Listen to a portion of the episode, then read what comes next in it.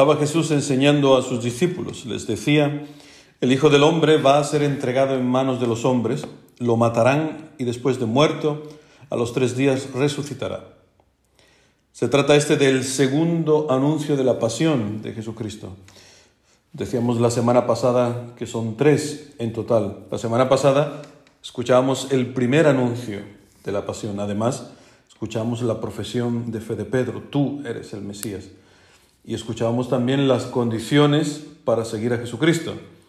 Pues una semana más tarde, hermanos, continuamos escuchando este Evangelio de San Marcos, el capítulo 9, y seguimos de las mismas, porque dice el Evangelio que ellos, los apóstoles, no entendían estas palabras y no se atrevían a preguntarle. ¿Qué estaban haciendo en lugar de preguntarle al Señor, oye, ¿qué quieres decir con estas palabras?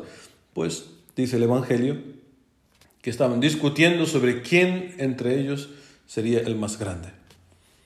Decía el cardenal Ratzinger, antes de ser nombrado eh, papa, allá por el año 99, decía en una conferencia comentando este Evangelio, no sucede hoy eso mismo. Mientras el Señor va a su pasión, mientras la iglesia y en ella misma Él sufre, nosotros nos dedicamos a discutir sobre nuestro tema preferido, sobre nuestros derechos de precedencia. ¿Quién es el primero? ¿Quién es el más importante? ¿Quién es el responsable? ¿Quién es el que tiene aquí la voz cantante?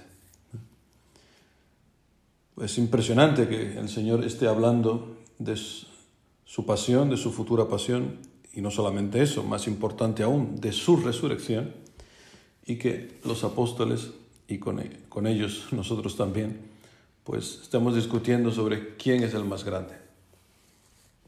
Y hay una gran diferencia entre la pasión, que es de lo que está hablando Jesucristo, y de las pasiones, que es de lo que se están ocupando los apóstoles y también nosotros, ¿eh? porque es un pecado que se refleja en nosotros. Es el tema del que habla el apóstol Santiago en la segunda lectura. Lo repito, hay una diferencia entre la pasión de Jesucristo, la pasio viene del latín, o pazos en griego, y las pasiones, que viene de una, una palabra totalmente diferente, que es hedoné, hedoné, el placer. Ahí viene esta, es la palabra que usa Santiago. Dice, ¿de dónde vienen las luchas y los litigios entre vosotros? Parece que se lo está diciendo a los apóstoles. ¿No, provienen acaso de vuestras pasiones? Y aquí entra esta palabra, hedonón. Ambicionáis y no tenéis, entonces matáis. Envidiáis y no podéis alcanzar nada, entonces combatís y os hacéis la guerra. No tenéis porque no pedís. Pedís y no recibís, porque pedís con la intención de malgastarlo en vuestras pasiones. Hedonáis, otra vez aparece la misma palabra, de la misma raíz, hedoné, el placer propio. La buena noticia es que Jesucristo no nos abandona en nuestro pecado, no nos abandona en esta búsqueda continua de satisfacernos a nosotros mismos, de estar girando continuamente sobre este eje de nuestro yo. Jesucristo no nos deja ahí, sino que nos da una respuesta a este drama, porque es realmente dramático vivir para uno mismo. Es algo que nos lleva a la muerte.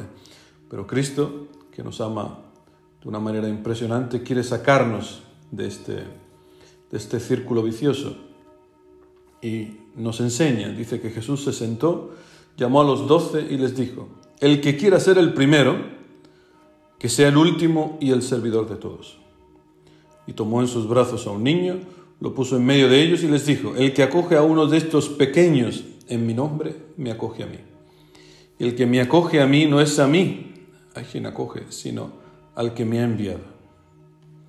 San Juan Crisóstomo, comentando este Evangelio, dice que de este modo les hace ver que deben ser humildes y sencillos, porque el niño está limpio de envidia, de vanagloria y de toda ambición de primacía. Es importante que entendamos bien este Evangelio. Jesucristo no está hablando de críos en el sentido literal de la palabra, está utilizando una imagen, la imagen del niño ¿no? que confía completamente en su Padre. Jesucristo nos hablando, está hablándonos de algo más profundo, de la iglesia que Él quiere fundar, una iglesia de pequeños. Por eso tenemos que entender bien este, este Evangelio, para no distraernos con este niño, con estos pequeños, que no lo entendamos mal. Por eso hay que explicar la escritura con la escritura. Si buscamos un paralelo de este Evangelio de San Marcos, vamos a llegar hasta el Evangelio de San Mateo, en el capítulo 10 que habla de estos pequeños. ¿Quiénes son estos pequeños realmente? Dice, quien a vosotros acoge a mí, me acoge. Y quien me acoge a mí, acoge a aquel que me ha enviado. Quien acoja a un profeta por ser profeta, recibirá recompensa de profeta. Y quien acoja a un justo por ser justo, recibirá recompensa de justo.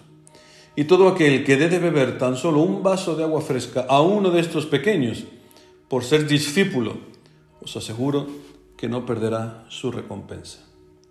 Estos hermanos son los verdaderos pequeños de la tierra. Los profetas, aquellos que enseñaban, los justos, los testigos que han resistido heroicamente las persecuciones, no son más que los misioneros y los cristianos comunes. Y estos pequeños son los apóstoles que Jesús envía en misión, envía a anunciar el Evangelio, podéis leer el capítulo 10 también de, San Mateo, el envío de los 10, de los 12, perdón, y el envío de los 72. De estos habla la primera lectura de la misa de hoy del libro de la sabiduría. Se decían los impíos, acechemos al justo, al que se ajusta a la palabra de Dios, el que ajusta su vida a la vida de Cristo. Dice que nos resulta fastidioso se opone a nuestro modo de actuar. Tarde o temprano, allí donde vive un cristiano, allí donde un cristiano se manifiesta, tarde o temprano aparece el fastidio. Los impíos comienzan a sentirse fastidiados por la presencia de este cristiano. Se opone a nuestro modo de actuar. Da igual la edad que tengas, que seas joven, que estés casado, soltero, que seas mayor, que seas un anciano. En el momento que ajustas tu vida a la de Cristo, resultarás tarde o temprano fastidioso. Decimos por amor a Jesucristo, no que fastidies a los demás con tus pecados. Entonces, así, si te persiguen con razón, ¿no? Si estás molestando a los demás, si estás causando daño. Aquí estamos hablando de fastidiar por el hecho de ajustar nuestra vida a la de Cristo dice los impíos, veamos si es verdad lo que dice, comprobando cómo es su muerte. Si el justo es hijo de Dios, Él lo auxiliará y lo librará de las manos de sus enemigos. Esta palabra, hermanos, se ha cumplido totalmente en Jesucristo. Lo someteremos a ultrajes y torturas para conocer su temple y comprobar su resistencia. Lo condenaremos a muerte ignominiosa, como la de Cristo. Pues según dice, esto es lo que afirmaba Cristo, Dios lo salvará. Pues esta palabra se ha cumplido, como digo, en Jesucristo. Dios los salvará. Estaba profetizado, como hemos escuchado en el Salmo de este domingo, el Salmo 53. Dios es mi auxilio, el Señor sostiene mi vida. Esta palabra la puede cantar a pleno pulmón en nuestro Señor Jesucristo. Y también nosotros, Dios es mi auxilio, el Señor sostiene mi vida. Oh Dios, sálvame por tu poder. Sal por mí con tu poder, porque unos insolentes se alzan contra mí y hombres violentos me persiguen a muerte sin tener presente a Dios. Esta palabra la hemos recibido ya cumplida en nuestro Señor Jesucristo. Por eso no tengamos miedo a seguirle, como decíamos la semana pasada, a, nuestro, a nuestra particular pasión, a nuestro Gólgota particular. Cada uno de nosotros está llamado a seguir a Jesucristo con una cruz particular creamos verdaderamente que Dios es nuestro auxilio, que Él sostiene nuestra vida. ¿A qué te llama Dios a ti personalmente? ¿Cuál es tu papel hoy dentro de la iglesia, dentro de tu familia, en tu trabajo? Pues tienes que tener una, una respuesta para, porque del seguir esta llamada depende nuestra, nuestra felicidad. Lo único que es muy importante que, que sepamos es que esta llamada que Dios nos hace pasa por la pasión y no por las pasiones Nuevamente las pasiones lo que buscan a uno mismo. El que quiera guardar su vida la perderá. Escuchamos el domingo pasado. El que pierda su vida por mí la ganará. Esta es la pasión. La pasión y las pasiones. Dos cosas totalmente diferentes. Por eso pidámosle al Señor fortaleza para poder, para poder seguir las huellas del Señor. Como decía San Juan Pablo II en la jornada de las vocaciones en el año 2002 decía a los jóvenes, ¿no? cultivar la atracción por los valores y por la elección radical que hacen de la existencia un servicio a los demás tras las huellas de Jesús, el Cordero de Dios. No tengáis miedo de acogerlo.